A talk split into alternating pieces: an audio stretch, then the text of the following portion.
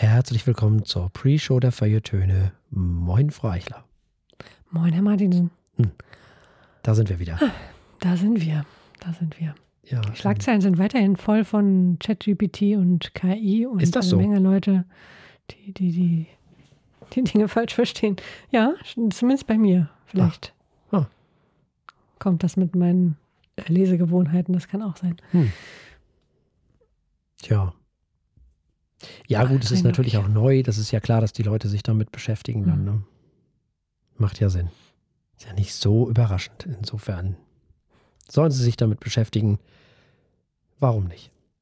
Ich habe es noch nie genutzt, wenn ich, muss ich zu meiner Schande gestehen. Insofern. Das ist ganz lustig, also das kann man nicht anders sagen. Aber es macht auch noch viel Quatsch. Ja, es macht viel Quatsch und es kann auch noch vieles nicht. Ne? Also Mhm.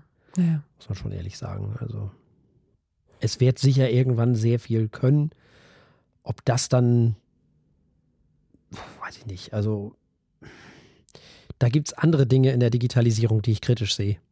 Mhm. Oder kritischer, noch viel kritischer sehe.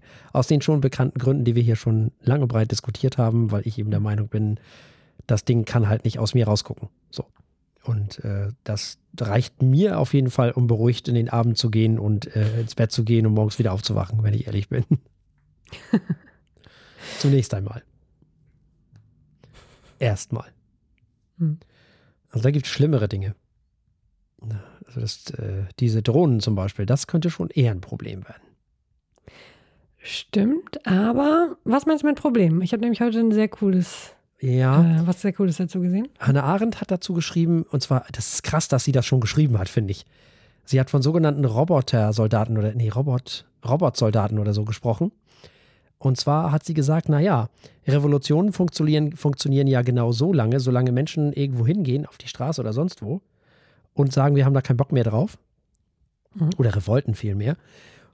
Und ähm, im Grunde genommen ist das ja auch völlig sinnlos und völlig zum, zum Scheitern verurteilt, weil die, der Staat ja auf jeden Fall immer am längeren Hebel sitzt, erstmal. Aber es besteht bei der Revolte natürlich immer die Chance, dass Soldaten und Polizei sagen, nö. Jetzt haben wir aber auch die Schnauze voll hier. Wir schießen hier nicht auf unsere eigenen Leute oder wir lassen das jetzt mal einfach. So wie in der DDR, das war, ne? Dass die Hm. gesagt haben, also dass die nichts gemacht haben einfach. Nichts. So. Aus welchen Gründen auch immer. Äh, oder dass irgendwie eben das Militär und die Polizei von sich aus sagen, nope. So. Das ist natürlich bei den Dingen dann nicht mehr gegeben. Hm. Dann kannst du eine Revolution, respektive eine Revolte, Revolution ist es ja nicht, dann kannst du eine Revolte vergessen. Dann wird es das so nicht mehr geben. Dann hast du ein Problem. Das heißt, wir werden dann sozusagen als Volk, ja, haben wir auf jeden Fall ein Problem. Da muss auf jeden Fall irgendeine Lösung her. Damit wir nicht komplett marionettisiert werden, sozusagen. Da müssen ganz, ganz, ganz, ganz krasse Gesetze her, die verhindern, dass sowas passiert. Dass irgendeiner voll durchdreht und irgendwie das Volk terrorisiert, sozusagen. Hm. Weil der braucht dann keine Polizei und kein Militär mehr. Das ist ein Problem. Das ist nämlich ein echtes, das ist das eigentliche Problem. Und da hat Hannah, dass sie das damals schon, das finde ich krass, dass sie das damals schon geschrieben hat. Die muss ja ein unglaubliches hellseherisches Vermögen gehabt haben. Naja, es lief ja schon auch darauf hinaus, dass es immer, immer, ähm, immer unpersönlicher wurde. ja, ne? ja, klar. Von Krieg zu Krieg. Also, Ja, ja, und von Entwicklung zu Entwicklung. Ne? Also wir entfernen uns ja auch immer mehr vom eigentlichen Herstellungsprozess. Wir entfernen uns immer weiter von allem, von der Arbeit, vom Herstellen, von allem. Wir haben überhaupt kein Verhältnis mehr zu irgendwas eigentlich. Sei es zu Tieren, zur Natur an sich, die wir ja auch gar nicht mehr um uns rum haben eigentlich. Das ist ja eigentlich alles von uns gemacht, Mhm. wenn wir mal ehrlich sind. Was ist denn hier noch wirklich Natur in Deutschland? Also die zwei, drei Plätze kannst du aber, also so richtig, so doll, also so in echt Natur? Vielleicht Mhm. irgendwo die Alpen oder so. Oder das Wattenmeer, okay. Aber, also Tannenwälder ist keine Natur, das ist eine Monokultur von Menschen. Das gibt es in der Natur gar nicht. Eigentlich. Und das meinte Habeck auch, als er da in Brasilien gesagt hat, wir haben Wälder so in Deutschland gar nicht mehr. Das ist das, aber egal, es wird ja immer alles auf die Goldwaage gelegt, ne? Also, wir entfernen uns halt immer weiter von allem und deswegen haben wir auch kein Verhältnis mehr zu allem. Ich bin fest davon überzeugt, dass viele Leute anderes Fleisch essen würden, wenn sie wüssten, wie das hergestellt wird. Wenn sie mal dabei wären, wie das alles so vor sich geht. hm. Dann würden sie dieses Fleisch, was sie jetzt essen, nicht mehr essen. aber sie haben kein Verhältnis dazu. Wir kaufen in Supermärkten Sachen ein und wissen gar nicht, wo die herkommen und wie die hergestellt werden, also wie die erarbeitet wurden. Hm. Die Dinge, die wir hier vor uns haben. Meine Tastatur. Keine Ahnung, mein, mein Computer. Ich weiß doch nicht, wie der hergestellt wurde. Hm. Von wem und unter Ja. welchen Umständen. Ich habe doch gar kein Verhältnis mehr dazu. Und dann interessiert es mich natürlich irgendwann auch nicht mehr, weil es komplett abstrakt ist. Hm. Es ist einfach nur noch abstrakt. Und wir entfernen uns immer weiter. Weil wir immer mehr Dinge davor schieben, sozusagen zwischen uns und der eigentlichen Herstellung. Mittlerweile kontrollieren Maschinen Maschinen, die wiederum Maschinen bauen. Das ist ganz schön heftig. Wir haben mit der eigentlichen Herstellung eigentlich nur noch im kreativen Bereich wirklich was zu tun. Und in Sachen, wenn es jetzt Made in Germany ist, irgendwie, keine Ahnung, hier das Mikro zum Beispiel, aber ähm, das ist schon, das ist schon krass, wie das so abstrakt geworden ist. Wir schieben das immer weiter weg, so zu irgendwelchen anderen Ländern, die das dann, wo, wo irgendwelche armen Menschen das für uns bauen oder Maschinen oder wie auch immer. Schon heftig. Hm. So verlieren wir natürlich ein bisschen das Verhältnis zur Welt, ne? Wir Auf sind so ein Fall. bisschen Und eine Menge Kompetenzen. und eine Menge Kompetenzen, wobei da könnte man sagen, gut, dafür haben wir neue. Ja, ja, genau. Und, und eine Spezi äh, wie heißt das? Professionalisierung, Mhm. Spezialisierung, ja klar. Mhm. Genau, Geht aber nur solange das System auch genauso weiterläuft. das ist richtig. Und das Interessante an der nächsten Revolution, an dieser, nennen wir sie jetzt mal Digitalisierung weiterhin oder wie auch immer, es ist völlig uninteressant, ob das jetzt KI ist oder sonst was, das ist ein Teil davon, ist, dass diesmal nicht die armen Leute die Arbeitslosen sein werden. Es werden diesmal nicht die niedrig qualifizierten sein. Diesmal wird es alle erreichen. Diesmal wird es Mhm. nämlich die Verwaltungsfachangestellten, die Bankangestellten, die Finanzbeamten, die, weiß ich nicht, wer noch überall in den ganzen Ämtern und sonst wo, die wird es diesmal erreichen. Hm. Das sind die, Oh ja, die diesmal ganz viel ersetzt werden. Verwaltungspersonal. Ja. Und natürlich die, ein Großteil der Anwälte, ein Großteil der Ärzte, die sind auch bald auf dem, auf dem Block. Ja. Ja, Ärzte weiß ich nicht, da brauchst du aber das persönliche Gespräch noch. Äh, nicht für die reinen Diagnosen. Für die Behandlung ja, dann sicherlich. Das werden Menschen weiterhin äh, haben Genau. wollen. Das ist auch wichtig für die, für die Heilung. Ähm, Genau. Vielleicht wird es auch total positiv, weil die sich dann wieder Zeit nehmen Ja, können. genau. Das wäre total Das wäre positiv. schön. Ja, das wäre toll. Da bin ich total dabei. Also Ärzte sehe ich eigentlich nicht, weil das ein sozialer Beruf ist. Auch. Nee, nee, das sind die, wo du wirklich, die immer das Gleiche machen. Hm. Die sind weg. Und das sind diesmal nicht die niedrig qualifizierten. Also nicht die, die körperlich arbeiten. Die sind es diesmal nicht. Mhm. sondern die anderen. Das wird auch ganz spannend werden. Das finde ich ganz interessant. Also Scholz hat ja gesagt, ich weiß nicht, vor ein, zwei Wochen, dass wir uns mit Arbeitslosigkeit in ein, zwei Jahren gar nicht mehr oder in vier, fünf Jahren gar nicht mehr beschäftigen müssen. Das weiß ich nicht. Hm. Aber mal gucken. Also, Wie kommt er denn zu der? Das in welchem weiß ich Kontext nicht. Kann man, das, keine Ahnung. Vielleicht, er hat dann recht, wenn wir dann das bedingungslose Grundeinkommen einführen. ja, das Dann hat er okay, recht. klar.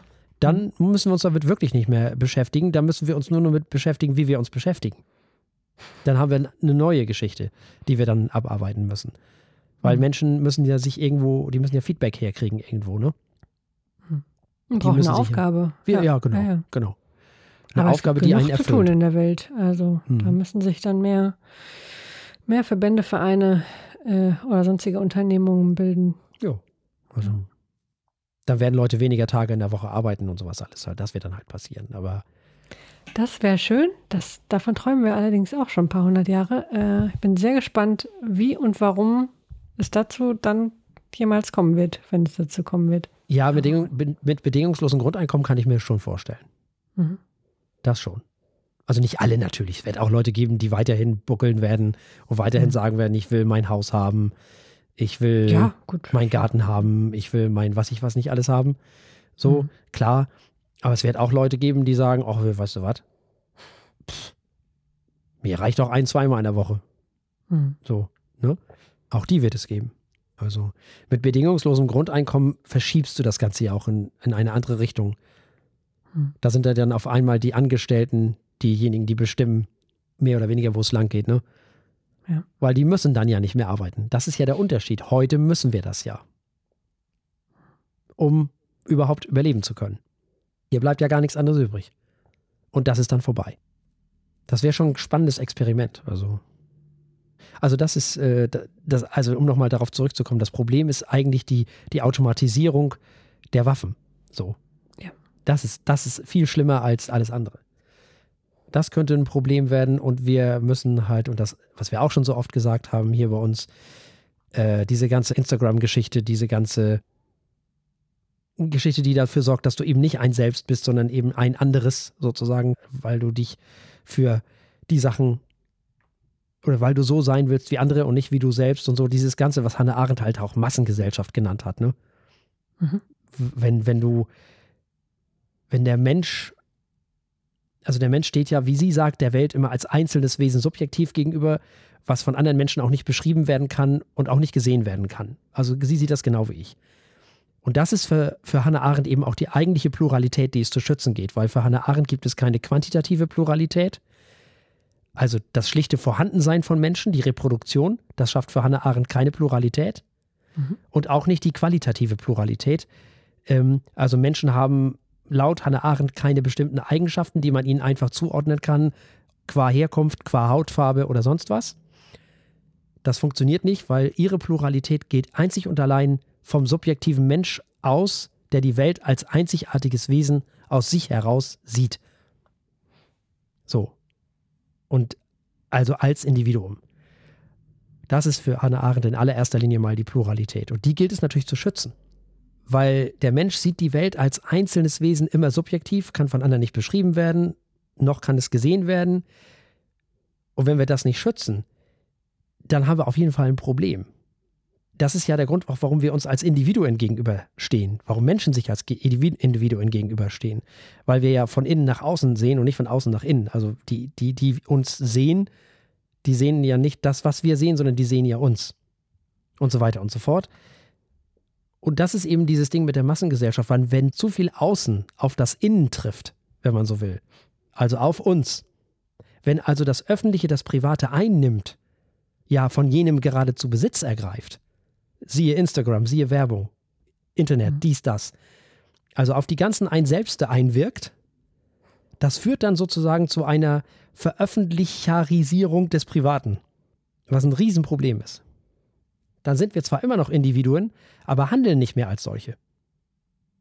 Weil wir ja nur noch im Sinne der anderen da sind und handeln und nicht mehr im Sinne von uns selbst. Das ist ein Riesenproblem. Das ist, das ist, das ist auch ein Problem, dessen wir uns stellen müssen. Also diese ganze Instagramisierung sozusagen, dieses das Leben der andere leben, der anderen leben wollen, ist ein Riesenproblem. Das ist nicht gut. Nee, nachgewiesenermaßen auch nicht gut. Genau. Und das ist eben diese, diese, diese. Massengesellschaft, diese totale Öffentlichkeit, dieses, ne? Und dieses Konsumieren nur, weil andere sagen, ich muss das konsumieren und so weiter und so fort. Hm. Dieses Optimierungsgedöns auch andauernd und so. Das ist alles ganz schlimm. Aber das ist auf jeden Fall, ähm, um das nochmal, also die Pluralität bei Hannah Arendt ist eben, also sie sagt eben, der Mensch ist, wie er ist, einzigartig. Es gab ihn vorher nicht, es gibt ihn nachher nicht und sieht die Welt nur, wie er oder sie äh, sie jeweils sehen kann. Nie wieder wird jemand die Welt so sehen wie dieses einzigartige Wesen. So. Also da bin ich mir, da sind wir, da passt gar nichts zwischen uns. Genauso sehe ich das nämlich auch. Und das macht uns dann, das ist dann die Pluralität, die wir schützen müssen. Weil sonst zerstören wir nämlich auch Individuen im wahrsten Sinne des Wortes.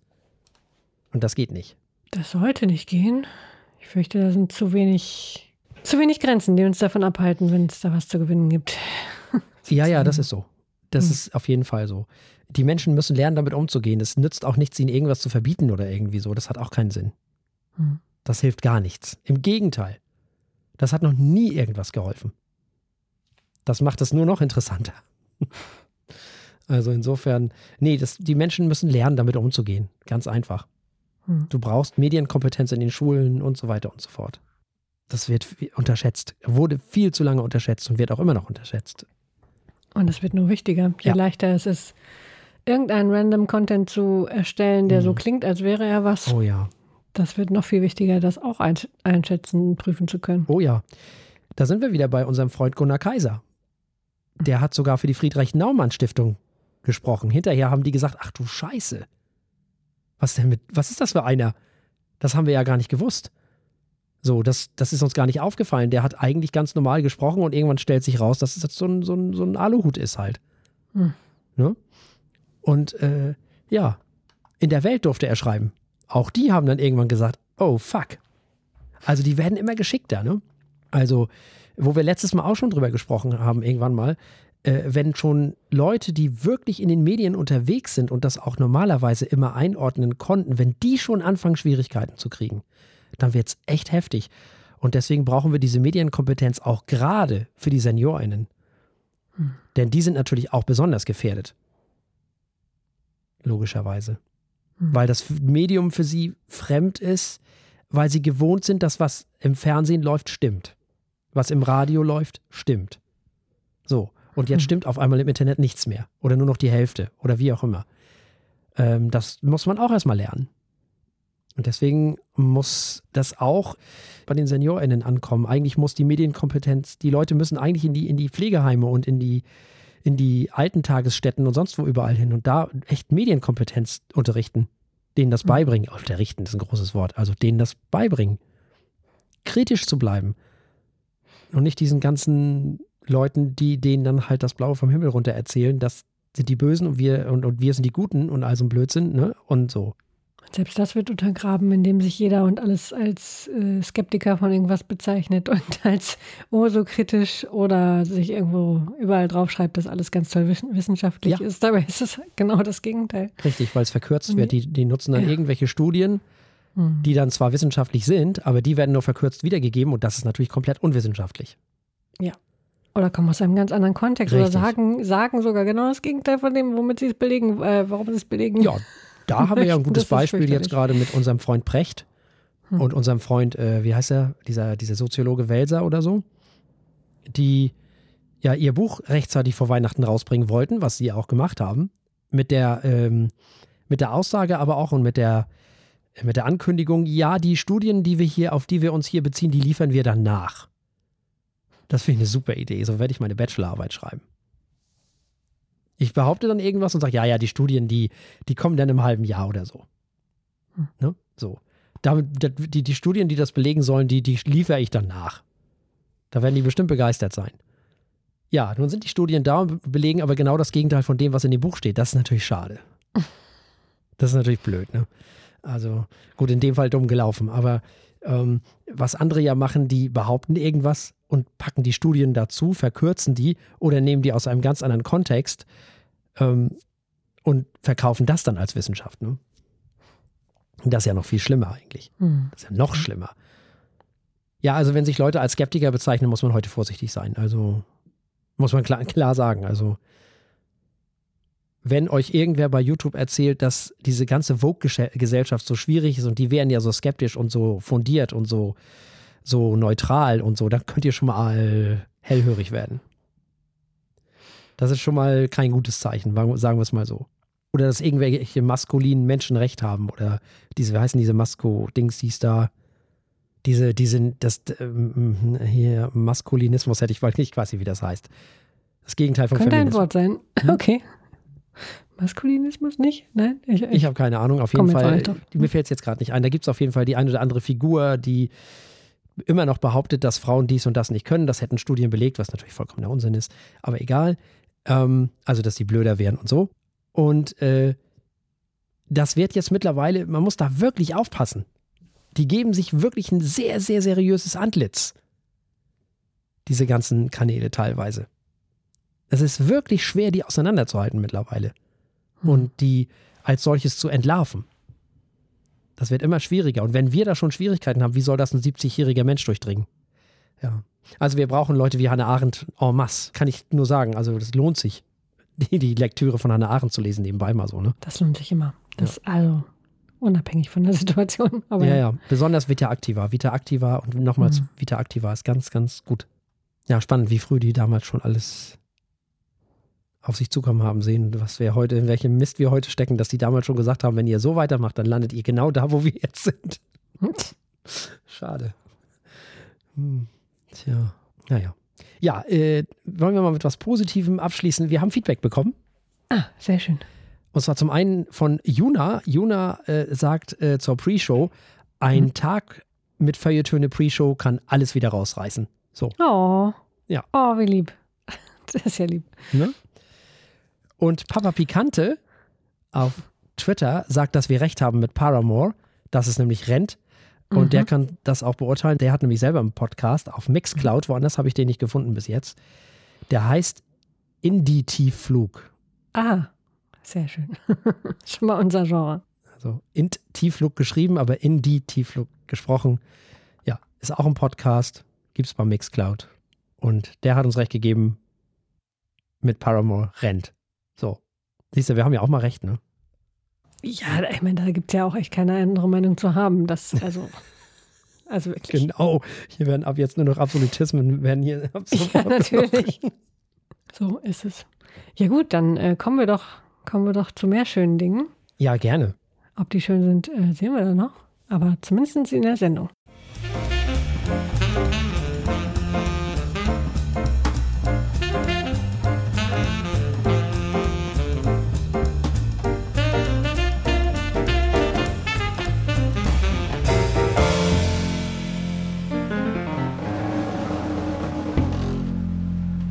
Herzlich willkommen bei den Feuilletönen, dem Podcast mit wöchentlichem Wohlsein, der den Ohren gut schmeckt. Wir haben heute wahlweise entweder die äh, entspannendsten oder ruhigsten Alben des Jahres für euch dabei. Wir hören Der Assistent mit Der Assistent. Außerdem Genevieve Atadi mit Forever Forever. Und unser drittes Album heute etwas Klassik. Es gibt Bachs Book of Zen von Edna Stern. Und für alle, die uns nicht im Radio hören, gibt es am Ende wieder die Verkostung eines Weines. Wir haben heute den Principe Siciliano Nero d'Avola Merlot von 2021. Also wir sind ganz an der Spitze des Stiefels. Und damit übergebe ich direkt mal an meine liebreizenden Kollegen. Ja, vielen lieben Dank. Und wir beginnen mit einem Solodebüt, und zwar mit dem Solodebüt von Der Assistent, mit dem gleichnamigen Album. Und der Assistent heißt eigentlich Tom Hessler und hat mit dem Album, was genauso verheißt wie das Projekt selbst, eben einfach schlicht und ergreifend mal sein Solodebüt hingelegt. Hessler kennt vielleicht der ein oder die andere von der Hamburger Band Fotos. Und er hat für dieses Album eine Art Pop entwickelt, die sich irgendwo zwischen Düsseldorf, Düsterboys, Steely Dan und irgendwelchen Titelmelodien der ein oder anderen TV-Serie bewegt, der 70er und 80er Jahre.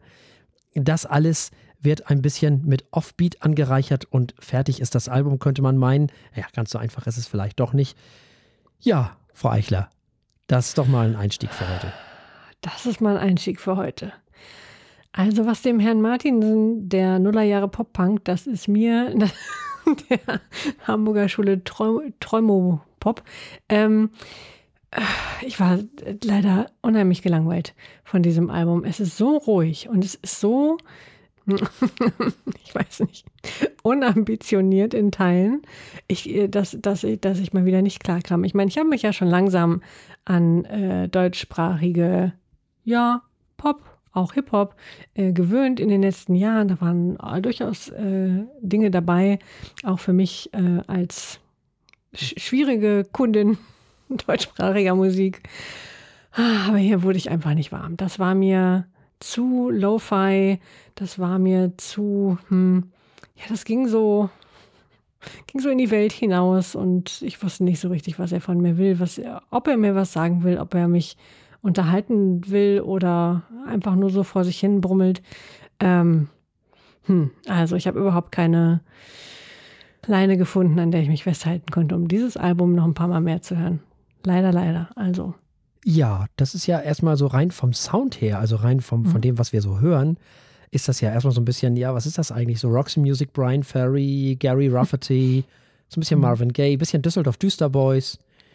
Und das alles dann erstmal sehr entspannt. Das ist äh, sehr im Prinzip sehr vornehmer Art Soul Pop. Hm. Und das ist wirklich lange her, dass wir sowas hatten, weil normalerweise ist das ja alles doch eher schnodderig so in den letzten Jahren dahergekommen, was man so hatte. Also man kann sagen, rein musikalisch. Menschen, holt eure Anzüge und hübschen Abendgarderoben raus. Das hier ist quasi Anzugs- und Abendgarderobenmusik.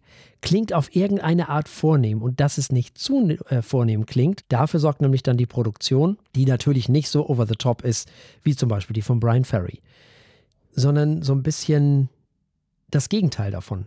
Ja, Lofi will ich nicht sagen, aber auch nicht überkandidelt, nicht abgehoben das ist irgendwo zwischen allen möglichen Stühlen. Das ist schon ganz schön drollig. Er mixt den Soul der 70er mit dem Pop der 80er. Und dabei, finde ich, kommt ein ganz ja, weiß nicht, drolliges Album rum.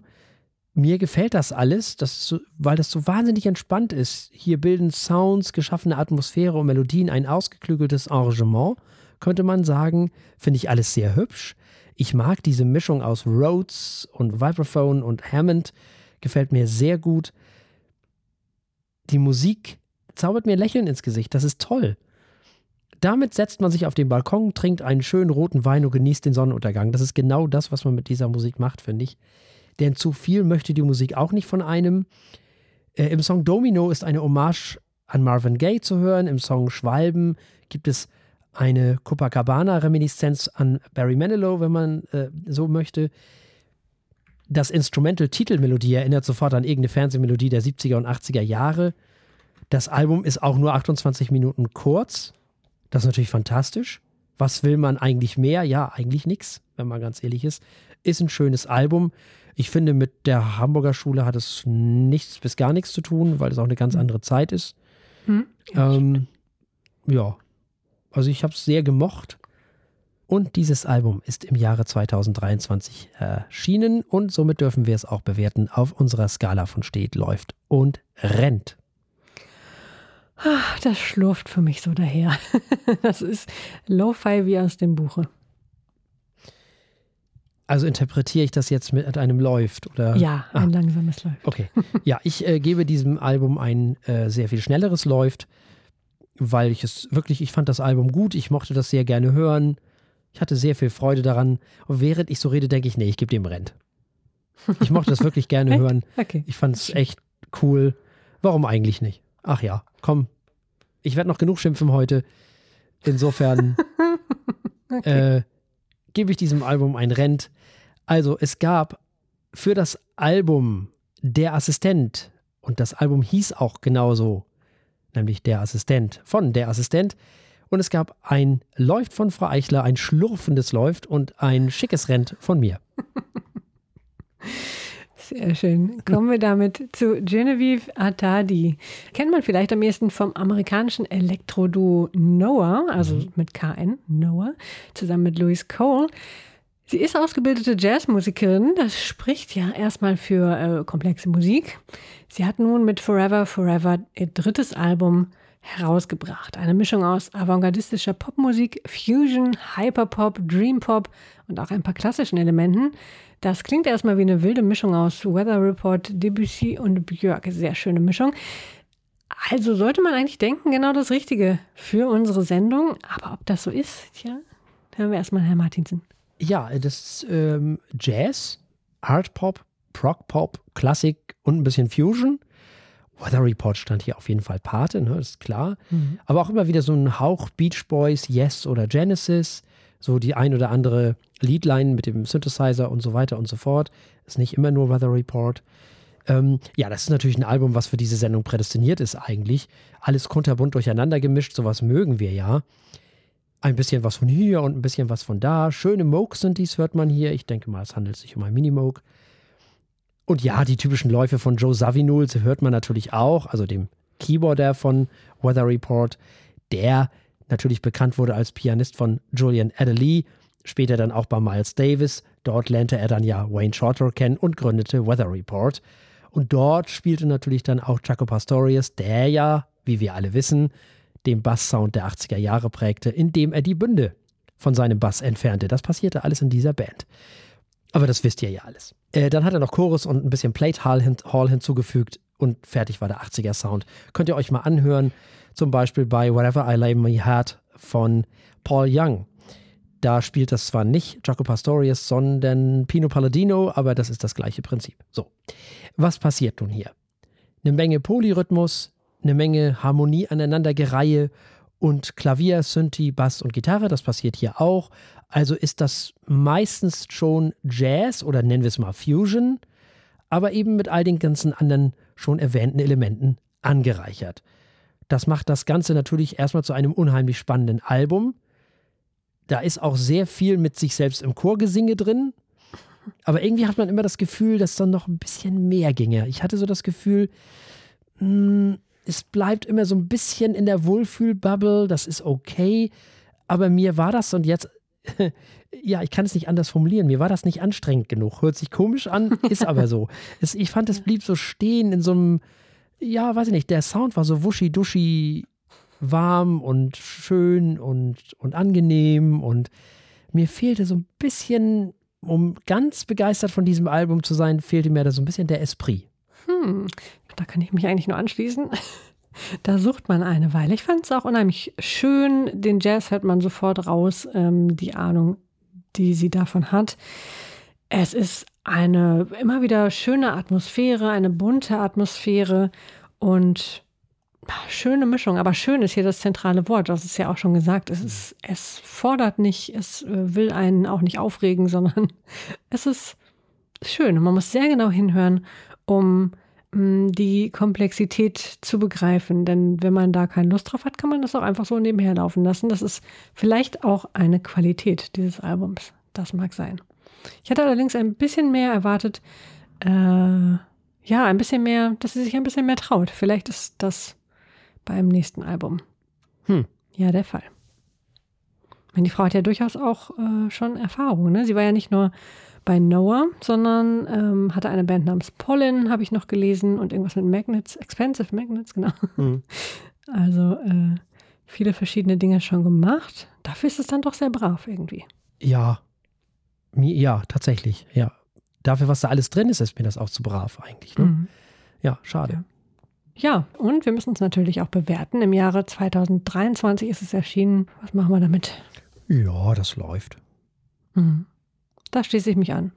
Es ist wirklich schön, schön zu hören, aber für Rent reicht es leider nicht. Also, wir haben gehört Genevieve Atadi mit Forever, Forever und es gab ein Läuft von den Martinsen und ein Läuft von mir. Genau. Und damit kommen wir zu was ganz anderem, nämlich zu Bach, zu Johann Sebastian Bach diesmal, zu Edna Stern und Bachs Book of Zen. Nun, Edna Stern begann ihr musikalisches Leben in Israel bei Viktor Derevianko und setzte ihr Studium dann bei Christian Zimmermann und bei Leon Fleischer fort. Ihr Repertoire reicht von Bach bis Berriot. Ihre Aufnahmen werden von KritikerInnen hochgelobt. Und sie erhielt entsprechend natürlich auch schon einige Auszeichnungen, spielte in renommierten Konzertsälen und Festivals dieser Welt. Nun, das wohltemperierte Klavier von Johann Sebastian Bach um das es hier gehen soll, auf dieser Aufnahme, und zwar aus dem ersten Buch von eben jenem, besteht eben aus zwei Büchern mit jeweils 24 Präludien und Fugen. Das erste Buch, was eben auch Gegenstand dieser vorliegenden Aufnahme ist, ist circa 300 Jahre alt und wurde 1722 zusammengestellt. Beide Bände wurden für Tasteninstrumente geschrieben. Das ist eine allgemeine Bezeichnung für jedes Instrument mit Tasten zu Bachs Zeiten, einschließlich Cembalo, Spinett, Orgel und äh, Klavichord und weiß ich was nicht. Wir hören es hier aber auf dem Klavier gespielt. So, Frau Eichler, Klassik. Ja, und tolle Klassik. Ich hatte ganz vergessen oder nicht wahrgenommen, wie sehr ich das wohltemperierte Klavier seit, äh, weiß ich nicht, 20 Jahren aus dem Musikunterricht für, äh, für wie heißt es? Verdrängt? Verdrängt, das wäre schön. Nein, äh, vermisst hatte ich ja das so, gerne. Wenn ich Unterricht höre, dann denke ich immer sofort an Verdrängen. Nein, mein Musikunterricht war nett. Ja, ähm, kann man nicht, kann man nicht anders sagen. Doch, doch. Ähm, und äh, ja, Edna Stern, also äh, durchaus preiswürdig, habe ich unheimlich gerne gehört. Äh, ich, ich war ein bisschen weggeblasen, weil äh, ich dachte, gut, auch schön Bach, gut, Bach mag ich auch, äh, kann man ja mal machen. Aber äh, ich hatte so gute Laune. auch das ist so, war so gleichzeitig so ähm, entspannt und trotzdem so wohltuend. und ich finde, dazu trägt auch bei, wie Edna Stern das Ganze spielt. Das ist ähm, ich weiß nicht, das, das war was für die Seele. Ich finde dieses Album sehr empfehlenswert. Ja, das Ganze wurde ja aufgenommen äh, in einem Studio auf einem äh, Bösendorfer Piano in London im Jahre 2021. Hm. Und ich hörte es und dachte, wow, das rauscht ja mal richtig. Und ich muss feststellen, dass man offensichtlich nicht so viel Lust hat zu produzieren. Oder jedenfalls bei diesem Album hatte man keine Lust. Also ganz ehrlich, das hätte ich ja besser hinbekommen. Das ist ja eine Frechheit fast schon. Ich habe extra nochmal bei Spotify und bei YouTube nachgehört. Ich habe ähm, alle möglichen Quellen nochmal nachgehört und nochmal überprüft. Das Rauschen ist auf jeder Aufnahme, das soll offensichtlich so sein, in Anführungszeichen soll so sein. Jetzt frage ich mich, wer hat diese Produktion verbrochen? Ich, ich könnte es euch sagen, es steht im Booklet, ich lasse es mal. Die Frage ist, waren diese Produzenten, waren die betrunken, die Produzenten? Wie kann sowas passieren? Wieso wird das wunderbare Spiel von Edna Stern von dieser grauenhaften Produktion so dermaßen torpediert? Das wird für mich eine schwierige Bewertung unter diesen Umständen, muss ich ganz ehrlich sagen. Also fangen wir mal mit dem Positiven an, nämlich mit dem Spiel an sich. Es ist nicht zu sachlich und nicht zu romantisch gespielt. Johann Sebastian Bach sollte man natürlich nicht romantisch spielen, er war ja nun mal ein Barockkomponist. Und das ist auch sehr gut gelungen. Sie gibt Bach schon Emotionen mit, aber sie übertreibt es auch nicht. Das ist schön. Sie arbeitet sehr viel mit Dynamik, das macht richtig Spaß. Sie verleiht Bach damit ihren eigenen Stil, das mag ich wohl sehr, sehr sogar, also gefällt mir richtig gut. Außerdem ist das alles sehr erwachsen gespielt, finde ich. Mhm. Oh, und ich mag dieses dynamische Spiel sehr gerne. Sie spielt bei alledem Bach und nicht sich selbst, obwohl sie mit dieser Dynamik so spielt. Sie stellt sich trotzdem in den Dienst der Komposition. Das ist toll und das muss man positiv hervorheben. Edna Stern trifft keine Schuld an diesem Desaster. Das ist so. Denn das ist es leider. Sie trifft keine Schuld. Sie hat das hervorragend gemacht. Und das ist traurig. Und das ist schade. Und ich frage mich schon, wie kann man sowas veröffentlichen? Also ich kann nicht verstehen, wer sich dabei irgendwas gedacht hat oder auch nicht. Andere Aufnahmen von Edna Stern haben dieses Problem im Übrigen nicht, auch das habe ich überprüft. Da gibt es ein Beispiel, das heißt Nun komm, der Heiden Heiland, auch von Johann Sebastian Bach. Kein Rauschen. Alles gut. Nun ist das nicht nur ein bisschen hier, das ist wirklich hörbar, hörbar. Hm. Also das ist wirklich krass. Also das kann nicht sein. Also ich, ich bin wirklich, ich bin wirklich sehr traurig über dieses Album, weil sie ist eine hervorragende Pianistin, hat hervorragend gespielt. Aber es hört sich an wie eine Aufnahme aus dem Jahr 1960 und nicht aus dem Jahr 2021. Und ich darf doch wohl sehr bitten. Das kann ja wohl nicht sein, sowas. Das gibt's doch gar nicht. Ich muss diesem Album, ich kann schon mal Spoiler alerten, steht geben. Wow. Und zwar einzig und allein wegen der katastrophalen Produktion und nicht wegen der hervorragenden Pianistin. Denn die hätte ein Rent verdient gehabt und hätte sie auch gekriegt. Das mhm. Spiel kriegt ein Rent. Die Produktion bekommt ein Steht. Kann, so ein Album kann man nicht veröffentlichen. Das geht nicht. So. Ich habe ja meine ähm, Wertung schon vorweggenommen, aber wir, dieses Album ist im Jahre 2023 erschienen und so wollen wir es natürlich auch bewerten. Auf unserer Skala von steht, läuft und rennt. Ach, das Album macht mich ganz traurig. Oh.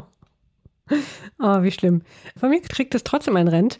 Irgendwie trägt das für mich, ich will es nicht gutheißen, aber zumindest äh, ist die, macht es vielleicht die Atmosphäre ein bisschen gemütlicher. Ich weiß es nicht. Soll nicht sein, hält mich nicht davon ab, Edna Stern zu bewundern und hören zu wollen. Von daher war sie ein extra Rent für sie, nicht für ihren Produzenten.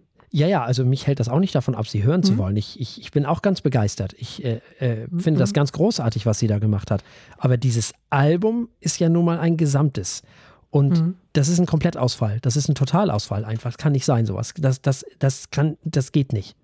Stimmt, was ist denn da los? Also, das wenn jemand aus dem Team das jetzt hört, sagt uns mal, was da los war. Ja, ich bin entsetzt, muss ich sagen, mhm. weil das ist ja kein leises Rauschen. Mhm. Ich wundere mich auch, dass du das gar nicht so wahrgenommen hast.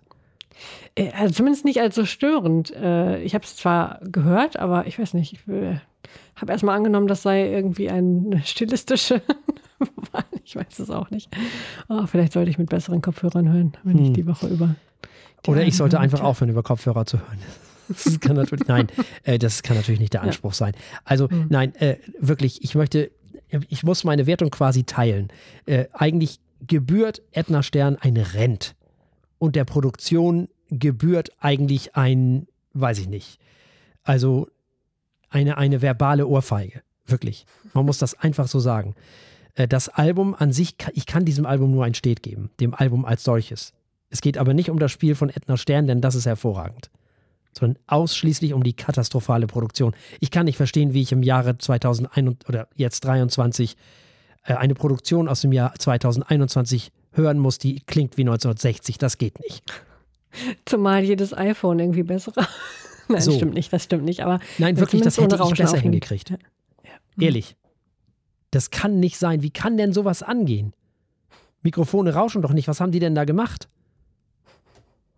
Das muss die, die Vielleicht müssen dann irgendein Mikrofon genommen haben und, und, und die Verstärker waren überfordert damit und haben die dann zu laut gedreht. Oder also das ist ja nicht zu fassen, sowas. Das, das, also, was, wer, wer war denn das? Die Kinder vom Produzenten oder? Der Hund. Der Hund des Produzenten. Also wirklich. Also nein, das, ich habe da kein Verständnis für, wirklich. Das macht mich richtig böse. Hm. Muss ich sagen. Sowas. Weil das nämlich schade für diese großartige Künstlerin ist. Hm. Das hat sie nicht verdient. Sie hat diese Produktion nicht verdient. Niemand hat diese Produktion verdient. So. Ich habe fett. Das, das war ein reich Radetzky-würdiger Satz. Also, wir haben gehört Bachs Book of Zen von Edna Stern und es gab ein Rent von Frau Eichler und ein Steht von mir. Wir schreiben auf steht Schrägstrich Rent Genau. für Produzent Schrägstrich äh, Ja, genau. Interpretin. So Sehr gut. Jetzt geht es wieder um den Wein. Wir haben heute den äh, äh, Principe Siciliano Nero d'Avola Merlot von 2021 dabei. Äh, ja, das ist wieder ein Wein, äh, der nicht viel über sich erzählen möchte, außer dass er halt aus Sizilien kommt, also ganz im Süden von Italien, an der Spitze des Stiefels. Und ein Cuvée ist aus, Überraschung, Mello und ne Nero d'Avola. Er wird mit 13 Volumenprozenten in die Flasche gefüllt. Gut, die Flasche ist ganz hübsch, ja. Und der riecht erstmal. Äh, nee, wie sieht der erstmal aus? Ja, der ist, Ja, ganz schön. Düster. Hm? der ist, äh, sieht ein bisschen aus wie ein Pinot. Nicht ganz so hell, ein bisschen dunkler als Mhm. Pinot. Mhm. Der ist.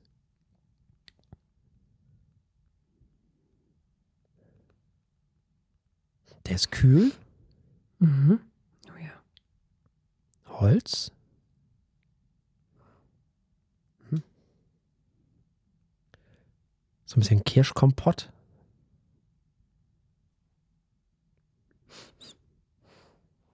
Mal wieder leicht rauchig. Mhm.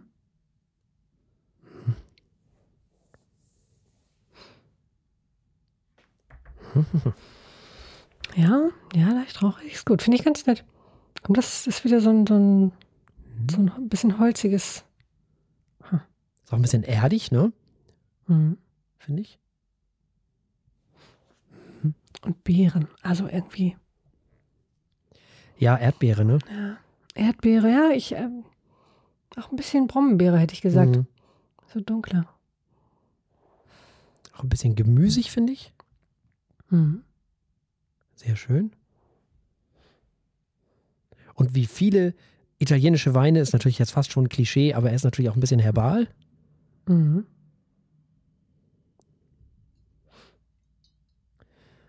Und tatsächlich auch ein bisschen vegetabil. Was ganz spannend ist. Ja. Das stimmt. Was ist denn das? Pflaume, oder? Ja, doch. Mhm. Ja. Ja, irgendwie. In meiner Nase ist vieles, äh, viel, viel Lieder und viel, Ja. viel Dunkles. Gefällt mir gut. Noch, das Ja, das ist bis jetzt auf jeden Fall der beste von diesem Heinis Mhm. da aus, aus Mainz. Ja. Ich möchte, äh, ich möchte, dass man diesen Unmut auch nochmal hört, äh, dass, da kein, dass ich nicht Ja. weiß, welcher Winzer dahinter steckt und dieses alles gefällt mir nicht. Ja, das kann so auch nicht, auch nicht angehen. Also das machen wir nicht nochmal. Das ist doch schade. Sehr schade. Das muss man doch auch äh, herausstellen, finde ich. Ich Ja, mag auch mal diese. Geschichten so gerne, wenn Ja. irgendwie das Weingut seit 1600 schlag mich tot und irgendwie Ja, der, die das- Tochter vom genau. Cousin des alten Weinmeisters, Winzers, wie auch immer, da jetzt irgendwas übernimmt. Äh, Finde ich auch schön. voll wichtig. Das ist doch Mhm. das, warum man unter anderem Wein trinkt, damit man sich diese Geschichten erzählen kann und was da alles hintersteckt und so. Mhm. Voll schön. Das ist toll. Wir kriegen jetzt mittlerweile auch von vielen Familien Briefe. Auch schön. Ja. Mit den aktuellen Weinen, die man gerne feilbieten möchte und das, dies, das und dass man uns auch gerne, gerne mal bei sich begrüßen würde Sehr schön, sehr schön. und so. Sehr schön. Ja, aber das hilft uns jetzt bei diesem Wein erstmal nicht so viel weiter, äh, Mhm. weil da wissen wir nicht, wo Richtig. der herkommt. Der kommt halt irgendwo von unten. Also von der Spitze, von der Stiefelspitze, sagtest du, ne? Mhm. Genau. Ja. Sollen wir mal probieren? Oh, ja. Ja. Ja, gerne. Dann, ähm, was, Chin Chin? Äh, Salute oder Chin Chin, genau. ja, dann Chin Chin. Chin Chin.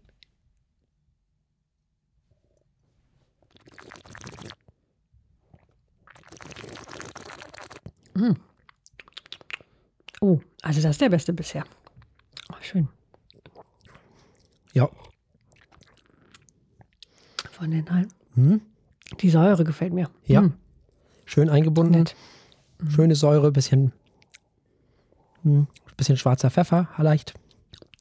Ja. Kirschkompott. Die Erdbeere wieder. Leicht mineralisch. Mhm.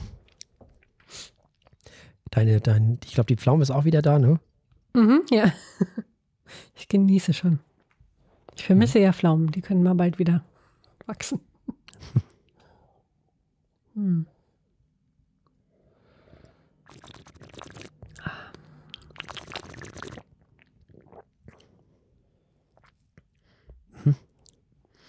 Bisschen Vanille.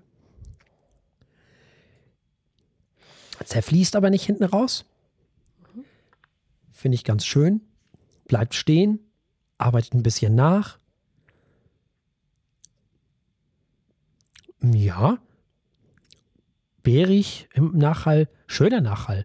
Das ist wirklich der Wein, wo ich am ehesten sagen würde, ähm, der macht richtig Spaß, sag ich jetzt mal mit vier, fünf Leuten oder wie auch immer. Oder das ist vielleicht auch der Wein, den man dann trinkt zu dem äh, Album von Der Assistent. Wenn man auf dem Balkon Ja. sitzt und dem, dem, den Sonnenaus, äh, Sonnenuntergang äh, beiwohnt. Das ist doch schön. Das ist ein schöner Wein.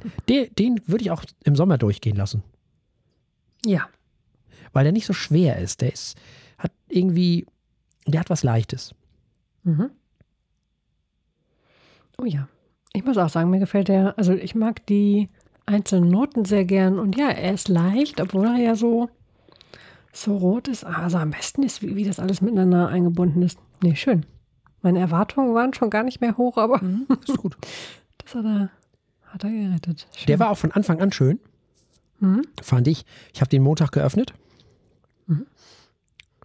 Und der hat sich von Anfang an, dachte ich so, oh ja, das, das passt. Das passt. Das ist bis jetzt auf jeden Fall der beste. Ja, sehr schön. Ja, dann äh, lass uns doch noch auf unserer Skala von 1 bis 7 das Ganze bewerten. Ja, der kriegt eine 4. Ja, die hat er auf jeden Fall verdient. Jo. Hm, ach, ich bin mal. Nee, bin ich nett? Weiß ich nicht. Nee, ich habe zu viele Fünfen verteilt. Da kommt er dann noch nicht ganz dran. Dieses Jahr. Er bekommt eine 4.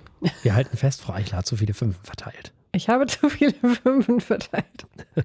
Man muss ja auch ein bisschen auf seiner eigenen Skala bleiben, ne? Nicht allem einfach eine 5 geben, was irgendwie halbwegs gut ist. Nee, nee. Gut, das heißt, ach, jetzt muss ich schon wieder sagen, um Gottes Willen, äh, der, der Principe Siciliano, ich kann es nicht, Nero d'Avola Merlot von 2021 bekommt vier Punkte von Herrn Martinsen und vier Punkte von mir. Und damit sind wir ans Ende auch dieser Sendung angekommen. Und selbstverständlich gibt es auch in der nächsten Sendung wieder drei Alben und ein Wein. So ist es. Wir hören erstmal Nils Frevert mit Pseudopoesie. Oh, das wird wieder was für dich. Das wird bestimmt wieder was für mich. Es erinnert mich aber vor allem an unsere äh, sehr frühe äh, Zeit, als wir noch ein pseudo-intellektueller Podcast waren. Oh ja. Ähm, ausgewiesenermaßen. Mit erhobenem. Zeigefinger. Nee, warte mal, wie war das nochmal? Mit erhobenem Zeigefinger und moralistischem Nee, irgendwas. nee, warte mal. Ähm, der Moralin, warte mal. Moralinsaure, ja, so. Irgendwie so. Wer sich noch daran erinnert, äh, helft uns mal beim Erinnern. Genau. Wir haben nämlich keine Gehirne, wie ihr wisst. Äh, und das zweite Album für nächste Woche wird Baby Metal, The Other One. Mhm. Und haben jetzt noch ein bisschen freakiger mit Flavia Berger mit Dans Santon. Und zu guter Letzt äh, verkosten wir ein Casa Diaz Tempranillo von 2021. So, nämlich. Bis dahin Liebt uns, liked uns, kommentiert uns, egal wo und wie und warum. Ist uns eigentlich egal. Hauptsache, ihr seid nett zu uns und besternt uns und macht und tut. Teilt uns überall und teilt auch anderen mit, dass es uns gibt. Das ist total cool und auch wichtig für uns. Bleibt uns an dieser Stelle nichts anderes als zu sagen, bleibt uns gewogen. Bis zum nächsten Mal. Tschüss. Tschüss.